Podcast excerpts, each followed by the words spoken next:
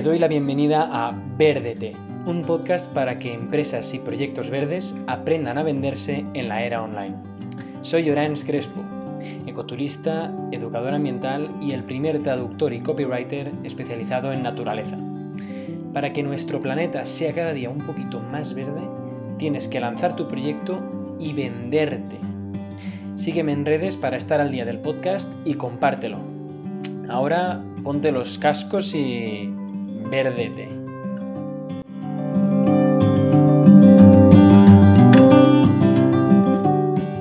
Hola, buenas a todos y a todas y bienvenidos, bienvenidas a este nuevo episodio de, de Verdete, del podcast destinado a empresas de naturaleza, ¿no? para, que, para que aprendan eh, poquito a poco pequeñas técnicas, pequeños consejos para, para saber venderse ¿no? Eh, a empresas verdes y de naturaleza.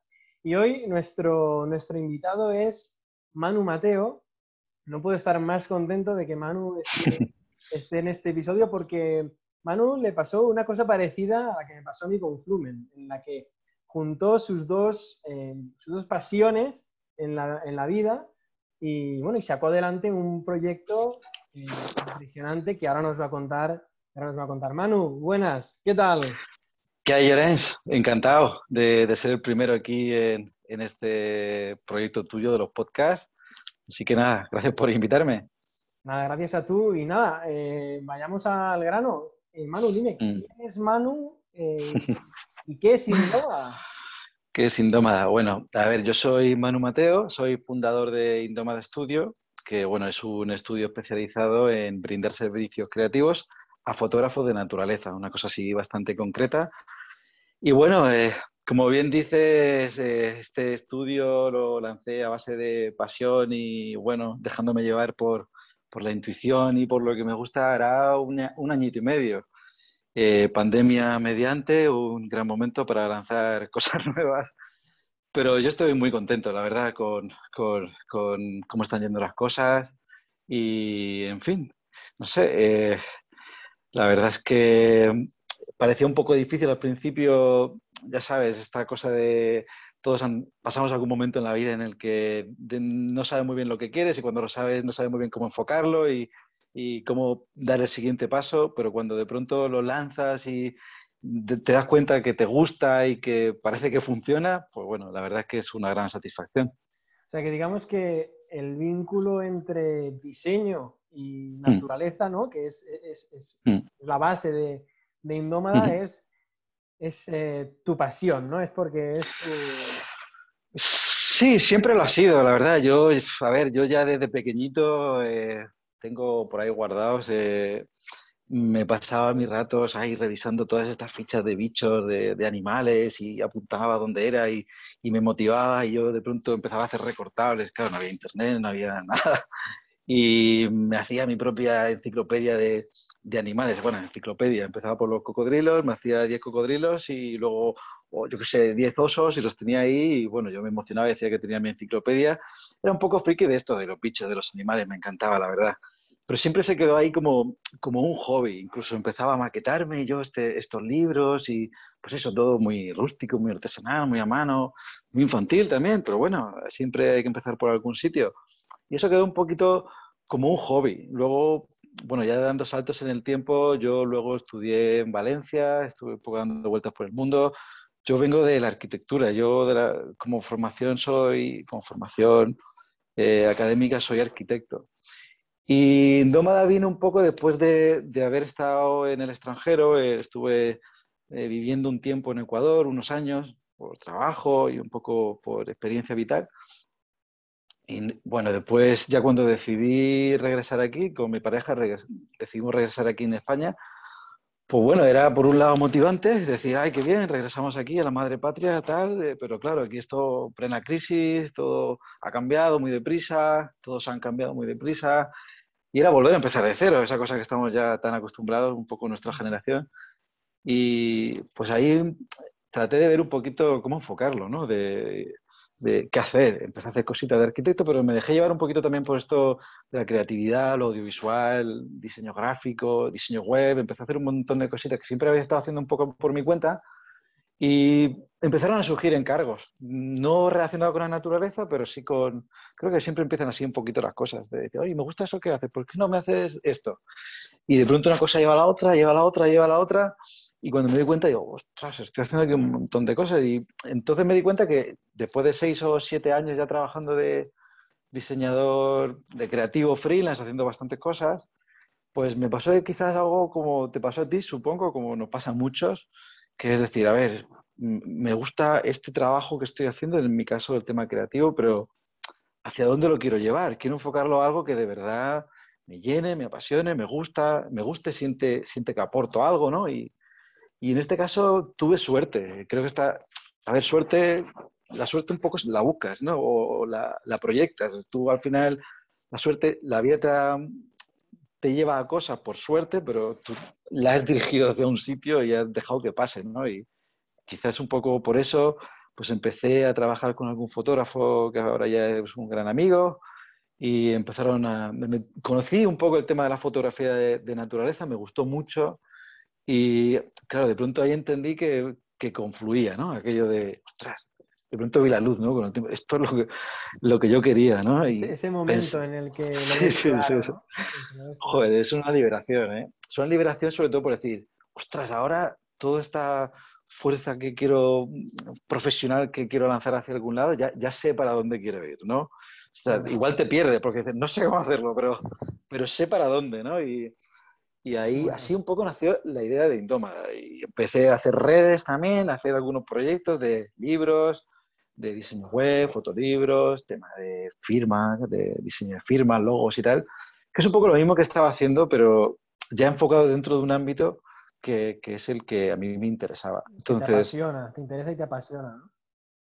Claro, mira, en mi caso yo escuchaba mucho eso de hay que especializarse para sobrevivir, hay que buscar eh, algo muy concreto para ser sostenible y demás. Y yo no veía claro qué es lo que podía ser. Sin embargo, eh, de pronto vi que no tenía por qué ser, digamos, un, un producto en sí, no tenía por qué especializarte en hacer, eh, yo qué sé, diseño web o solo maquetar revistas o lo que sea, o solo diseño mm, de logos y branding corporativo y tal sino que podía seguir haciendo lo que a mí me gustaba, es decir, muchas cosas, porque por suerte he sido un poco culo inquieto, me han gustado hacer muchas cosas, audiovisual, diseño gráfico más puro, algo de ilustración, bueno, en fin, todas estas cosas, pero especializándome más bien en un nicho, ¿no? en, en, un sector específico. Entonces ahí, cuando vi que podía hacer eso, decir, bueno, pues sigo haciendo muchas cosas o determinadas cosas, determinados productos o servicios que puedo ofrecer, pero dentro de un ámbito concreto que es este de la fotografía de naturaleza. Y bueno, así bueno. haciendo nada. Qué bueno, qué bueno, Qué, qué, presentación más buena. Yo creo que nos ha quedado. Y qué rollo, y menudo, rollo. No, no, no, es perfecto y esclarecedor, porque yo creo que muchas de las personas que nos están viendo, yo creo que habrán, mm. les habrá pasado una cosa parecida, ¿no? Porque la gente, normalmente la gente que se dedica ya sea al ecoturismo, a la fotografía de naturaleza, cosas relacionadas con la naturaleza, siempre suele ser por pasión, por verdadera pasión de lo que hacen. Entonces es buenísimo que nos hayas explicado tu caso. Y si te parece, vamos a, entrar un poco en materia. Y te quería preguntar por qué eh, es importante el diseño gráfico en un negocio de naturaleza, así a, grandes rasgos, ¿no? Vale, pues a ver, ¿cómo te respondo esto? A ver, yo creo que el diseño gráfico, si nos centramos en esto, el diseño gráfico es importante para cualquier negocio. Vamos a partir de ahí, para cualquier emprendimiento, para cualquier proyecto, porque diseñar no es otra cosa que, comunicar. Diseñar es un lenguaje, es una manera de transmitir ideas, valores, lo que sea, es una manera de, trasladar algo. Entonces, eh, cualquier empresa, cualquier fotógrafo, cualquier lo que sea, está constantemente generando piezas de comunicación, lo que sea, y necesita compartir su trabajo. Entonces, ahí entra la figura del diseñador, que bueno, no siempre es necesaria, pero eh, que sí que creo que el valor que aporta en ese flujo de comunicación es muy importante, porque a la hora de, de bueno, de sintetizar el mensaje, de mm, crear de prior, crear prioridades visuales, de dotar de sentido a las piezas visuales a través de colores, textos, de, no sé, transmitir todas esas ideas, eh, pues bueno, sobre todo en un mundo en el que estamos hoy en día tan bombardeados de información, de mensajes, de, de imágenes y de todo, hay que tratar de poner el foco en cómo contar las cosas. Entonces, el diseñador es pues ese elemento intermedio, esa figura intermedia que, ayuda a, que, a entender qué mensaje quieres transmitir para que tus clientes o tus oyentes, tus, lo que sea, hacia quién va dirigido ese mensaje, sea capaz de entenderlo con la claridad que tú quieres y con, con todos esos, eh, con todo lo que tú quieres transmitir. En el caso de la naturaleza, de la especialización en temas de naturaleza, pues bueno, es un poco más de lo mismo, conociendo, estando especializado en naturaleza, en fotografía de naturaleza, en ecoturismo, en todo esto, al final es como cualquier especialización. Conocer el medio en el que te mueves es un plus, es, es, te da mucho valor en realidad, porque conoces muy bien qué es lo que quieres transmitir y eres capaz de, en fin, de transmitir ese mensaje mucho mejor, ¿no? O sea, un poco. Un poco en resumen, diríamos que el diseño es, un, es, una manera de comunicar también, ¿no? Podría, podríamos decir. Sí.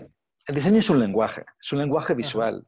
un poco resumiendo, es un poco eso. El diseño no es solo algo bello, no es arte para mí, bueno, esa es mi concepción, no, no es una, no sé, algo que miras y dices, qué bonito es, que puede ser bonito, pero pero puede ser interesante, puede ser transgresor, puede tener humor, puede tener muchos componentes que ayuden a transmitir ese mensaje, ¿no? Pero es solo eso, es un vehículo, es un, es un, es un lenguaje. Sí, de hecho, eh, que quería preguntarte, a, a, raíz de esta, de esta, de esta respuesta tan, mm. tan acertada, ¿no? Que, que, estamos hablando de comunicación al fin y al cabo, yo siempre digo en mm. que eh, la función del lenguaje y, de, y del copy es convencer y hacer ver a la clientela que contratar mis servicios, digamos, que es la mm. mejor opción, ¿no? Eh, mm. es, como si fuera, el, digamos, la persona que vende, el comercial, ¿no? Es el lenguaje para convencer. Y, en este sentido, eh, ¿cuál sería la función del diseño gráfico? No sé si me he explicado bien. Sí, sí, te has explicado bien. A ver, creo que un poco es lo que ya he estado hablando, ¿no? Es, eh, a diferencia del, de lo que estás diciendo tú, el copy quizás es esta cosa, yo tampoco entiendo mucho, eh, si no me, lo dices, pero el copy es esta cuestión de jugar con el lenguaje este más persuasivo, más buscando lo que transmitir, vender una idea o un producto o un servicio para acercarse más hacia lo que el cliente o potencial cliente quiere oír o desea, desea oír. Lo has explicado perfectamente. Sí, pues mira, me alegro. Gracias. Eh, pero el, diseño no necesariamente, o sea, es un poco lo mismo, pero no necesariamente con la intención de vender algo, sino de, transmitir algo, de comunicar algo, porque no necesariamente tiene que ser vender algo, o sea, puede ser sensibilizar acerca de un tema, puede ser, no sé, ser divertido o simplemente cualquier cosa, ¿no? O sea, el, el mensaje final diseño solo es ese vehículo, como decía antes, no necesariamente tiene que, ser esa cosa para persuadir, ¿no? Hay quizás muchas maneras de hacerlo, pero el diseño simplemente es esa, esa manera de trasladar lo que tú quieras contar. Qué bueno. Y, oye, quería hacerte una pregunta eh, más personal, no, pero digamos centrada en Indómada, ¿no? Vale. Y, y, es que una de las cosas que más me chocó cuando conocí Indómada es, eh, son sus colores corporativos, precisamente porque de normal en este nicho, el nicho de la naturaleza, eh, mm. los colores que suelen eh, ser los normales, ¿no? los, más habituales, digamos, son pues, las tonalidades verdes, ¿no? como pasa por ejemplo en Flumen. Pero en cambio tú, eh, digamos que fuiste, te aventuraste más ¿no? y decidiste coger unas tonalidades más mm. oscuras, si no recuerdo mal es el negro y el naranja, ¿no? tus colores, los colores de Indómada. Oye, me gustaría preguntarte... ¿Por qué no? Claro, claro, ¿por qué, no, no? Pero me gustaría preguntarte eh, por una razón para la persona que nos esté escuchando eh, y diga, ¿y por mm. qué? ¿Por qué esos colores mm. tan, tan diferentes? ¿no? Entonces, me gustaría que nos dijeras una razón para escapar del verde que ya está muy trichillado y elegir otros colores corporativos.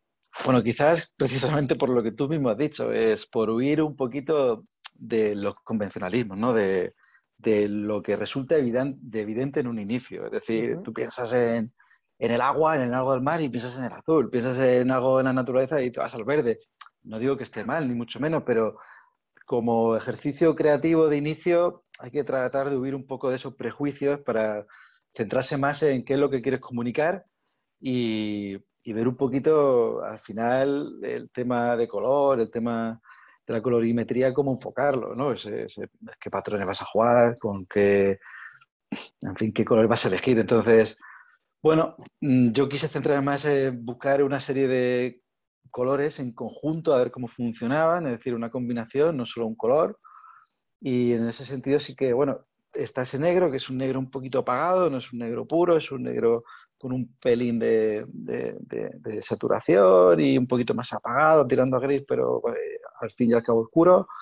Un verde muy oscuro, un tono así asalmonado, un poco mm, arena y un elemento más así de acento, más naranja.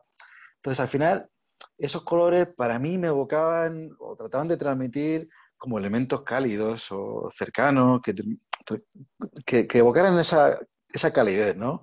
y también vinculados al fin y al cabo con, con la naturaleza, ¿no? Eso, verde y tal, pero tirando, como tú dices bien, a, algo oscuro.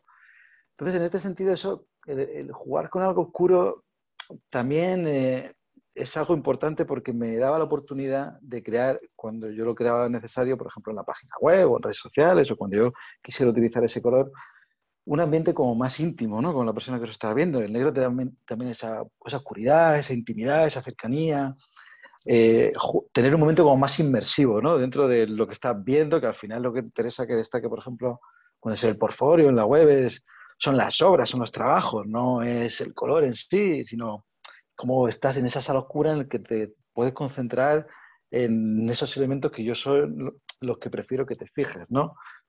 Y bueno, al fin y al cabo también, no me quiero enrollar mucho, pero todo esto del color entra dentro de lo que se llama esto de la psicología del color que conviene conocer, no más que una teoría, pero que sí que como seres humanos bípedos tenemos ahí una serie de, de maneras de entender las cosas, entre ellas los colores que no somos capaces de controlar, pero que sí que entendemos de por sí de cierta manera.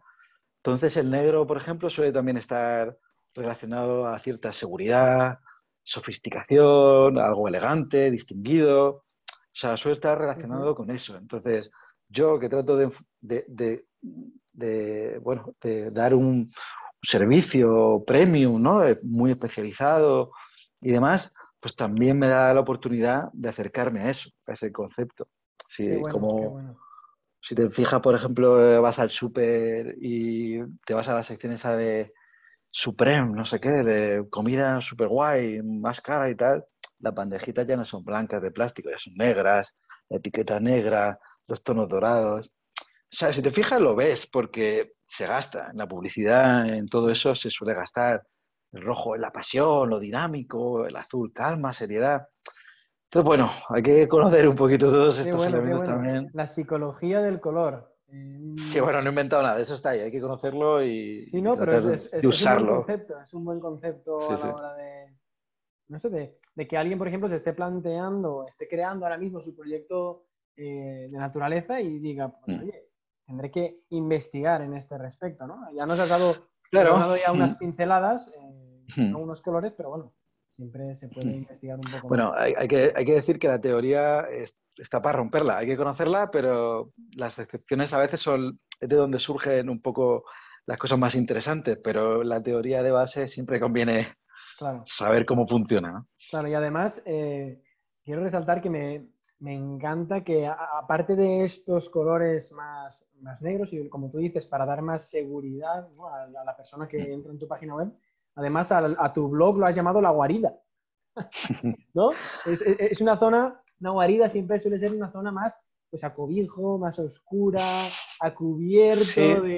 Entonces, eh, lo has hilado todo de manera perfecta a ver, tú ahí eres el que un poco puede aportar esa visión de copy, ¿no? Pero lo que he tratado también en la web es precisamente eso, jugar dentro en una especie de, mundo, ¿no? De, la fauna, de lo salvaje, de los animales, de la, naturaleza y mandar y generar todos los mensajes dentro de eso. Es un juego, al fin y al cabo, y muy divertido, a mí me gusta mucho. Entonces, ¿para qué voy a llamar eso, yo qué sé, el cofre, donde se guardan cosas? Pues la guarida, que es donde te cobijas y se cobijan los animales. Es genial, me encantó, me encantó. Gracias. Oye, y cambiando un poco de tercio ahora, pero siguiendo con el tema del diseño, hmm. eh, hay muchas empresas de, naturaleza que son autosuficientes, ¿de acuerdo? Se lo hacen todo ellas, son de yo me lo viso, yo me lo como. Hmm. Ya sea eh, redes sociales, eh, página web, los folletos que crean, vídeos que editan, etcétera. Todo lo, hacen ellas y eso requiere un, diseño gráfico, ¿no? y, evidentemente en tantas plataformas a lo mejor es difícil guardar eh, cierta coherencia en, todos los diseños. Hmm. Entonces, ¿qué recomiendas a este tipo de, proyectos o de empresas para guardar coherencia en, el diseño gráfico de, todas las hmm. plataformas en las que se trabaja? Pues a ver, para eso existe una cosa que eso cualquier diseñador conoce, que es un documento que se genera y que, que, existe que se llama el Manual de Identidad Corporativa, el Manual de Identidad Visual, que cuando un diseñador trabaja, por ejemplo, para una empresa y, por ejemplo, crea, vamos a decir lo más básico, un logo, luego en realidad el siguiente paso, sobre todo si esa empresa la conforman más de una persona y eh, todas esas imágenes de marca se van a representar y se van a trabajar luego por más de una persona, ya sea de manera interna o de manera externa, pues es conveniente tener un manual de identidad corporativa, que no deja de ser un, documento eh, que recoge las líneas maestras de, todos esos elementos gráficos que definen la marca. Entonces te explica un poquito cómo debe usarse, cómo no debe usarse ciertas cosas, te dice, no sé, esto es el logo, eh, se ha construido así, esta es la idea, eh, hay que dejar estos espacios, esto no lo estires así, las tipografías son estas, se combinan así, esta para el título, esta para el cuerpo del mensaje, estos son los colores, eh, el CMYK eh, si se va a imprimir, el, yo qué sé, ¿sabes? El X si lo vas a usar en, en entorno digital, bueno, entonces se, se, acota un poquito todo para que quede en resumido en un documento, en este manual, para que sea muy fácil de, de revisar ¿cómo, ¿cómo funcionaba esto? Uy, lo miras ahí y tratas de seguir un orden. Entonces, con esto es la única manera en realidad que tienes para, si trabajas con un cierto número de personas, de mantener, de garantizar una consistencia, ¿no? Al final en tu imagen de marca, ya sea en redes sociales, como dices tú, en folletos o, o lo que sea, y que al final también te ahorra mucho tiempo y muchos quebraderos de cabeza, porque si tienes que andar explicando, esto es así, este es el logo, está en esta carpeta, no sé qué, esto no lo hagas así, deja... Si al final tienes una referencia y dices, esto está bien, esto está mal, ahí lo tienes. Y todo el mundo lo tiene de referencia y te asegura que funcione más o menos bien. Qué bueno, qué bueno. Manual de identidad corporativa. Oye, tomo nota y creo que la persona que está mm. escuchando toma nota también porque, mm. porque bueno, alguien que no es diseñador puede que, que se le escape todo esto o que no le o que no le ponga eh, la suficiente importancia a esto, ¿sabes? O sea que... Eh, Hombre, al final esto es como todo. O sea, un diseñador, eh, estamos un poco en esa situación que muchas veces es, bueno, esto no hace falta un diseñador, esto me lo hace mi cuñado, mi primo, mi amigo. Está bien, adelante, pero lo más, lo más probable es que eso que en principio te ahorras, luego te cueste un dolor de cabeza, no funcione bien y demás. ¿Que te apaña? Adelante, perfecto, me alegro, sobre todo para aquellos que están empezando, que no quieren o no pueden hacer grandes inversiones, adelante, todos hemos empezado así, pero cuando ya empiezas a tener o quieres proyectar cierta imagen profesional, eh, sea lo que seas, eh, sí es importante, yo creo, cuidar esta imagen de manera más cuidadosa, sobre todo hoy en día en el que todos tenemos esta presencia en redes sociales, en Internet y demás, que, es muy democrática, todo el mundo puede tener, pero es muy fácil descuidarla también. Totalmente de acuerdo, totalmente de acuerdo. Mm. Oye, y gracias por este consejo, ¿no? Porque eh, todos estos consejos, la verdad que a la gente que no somos, eh, no estamos dentro del mundo del diseño, nos vienen genial, vienen súper bien. Me alegro. Y mira, ya que, ya que estamos puestos a, a dar consejos, eh, ¿qué te parece si, si, nos das Ya hablo en mm. plural, ¿no? Porque yo soy yo, ahora, mismo soy un alumno más. ¿Qué te parece si nos das dos o tres consejos aplicables y accionables, ¿no? En cuanto al mm. diseño, mm. que se puedan accionar ahora mismo, ¿no? Es decir, ahora mismo quiero decir en el día, en, un corto plazo, ¿no? Ya sea respecto a los colores, a la tipografía, a folletos, a Instagram, no sé dos o tres mm. consejitos así que, podamos hacer alguien Lego en el diseño. Claro, pues a ver, el tema de redes sociales, la verdad es que es algo que hay que hacer y demás, no es algo que tampoco sea muy especialista, pero en general, si tengo que dar algunas recomendaciones, tratar de ser consistente, es decir, tratar de mantener... Uy, eh, ¿se nos ha parado esto? No, perdona, me ha saltado aquí una cosa de Zoom. Sí, no, pero sí, ¿Está bien? está bien, está bien. Vale, perdona. Eh, eso, que tratar de ser consistente para mantener una consistencia visual en los mensajes, en todo, pero si siempre estás cambiando, y ahora voy a hacer una cosa, voy a hacer otra, que sí merece la pena pararse a pensar antes cómo lo quieres hacer, y luego sí, siempre ir ajustándose un poquito y voy a cambiar un poco el tono, voy a cambiar un poco esta letra más grande, este color lo varía un poco, pero manténlo, porque si no te vuelves loco tú y vuelves locos a, los demás. Sobre todo quizás uno de los mensajes más así sencillos para a la hora de abordar cualquier pequeño diseño es ser eh, tratar de buscar la esencia de las cosas, o sea, y buscar, jugar con cuantos menos elementos mejor. Eh, es decir, no sé, si vas a usar cierta tipografía, una o dos, no vayas a más. O sea, una grande para títulos, una un poquito más pequeña, que sea legible para el cuerpo del mensaje, pero ya está, que a veces parece como, ostras, he visto este tipo, me gusta, esta también, esta también, esta también, la meto todas. No, o sea, no vas a volver loco, no se va a leer, no se va a entender. No, usa una, usa dos y ya está. Colores igual, eh, poquitos, eh, que se entienda. Como decía antes, vivimos en este mundo de bombardeo de todo, sé conciso, ve al grano, usa poco y seguro que se entenderá mucho mejor aquello que quieres transmitir. Qué bueno, qué bueno. Pues muchas gracias por esos consejos, Manu. Y nada, para, despedirte ya, para despedir este episodio, voy a hacerte una pregunta que hago a todas las personas que pasan por aquí. A ver. Y es que, ¿cuál es tu animal o tu planta favoritos y por qué. ¿Y por qué? Qué difícil, ¿eh? A ver, si te digo la verdad, yo no soy muy de tener cosas... Venga, un momentico, está el perro hablando de animales. Eh, no. soy muy de tener como cosas favoritas, colores, eh, grupos, música, pero bueno, sí que si tengo que tratar de centrarme en algo, Quizás, por decir algo que me llama la atención siempre, siempre me ha llamado la atención, ha sido este pájaro, la bubilla, ¿conoces? Si no, el... Qué bueno, este claro, claro. pájaro con el pico curvo, con la cresta, anaranjado.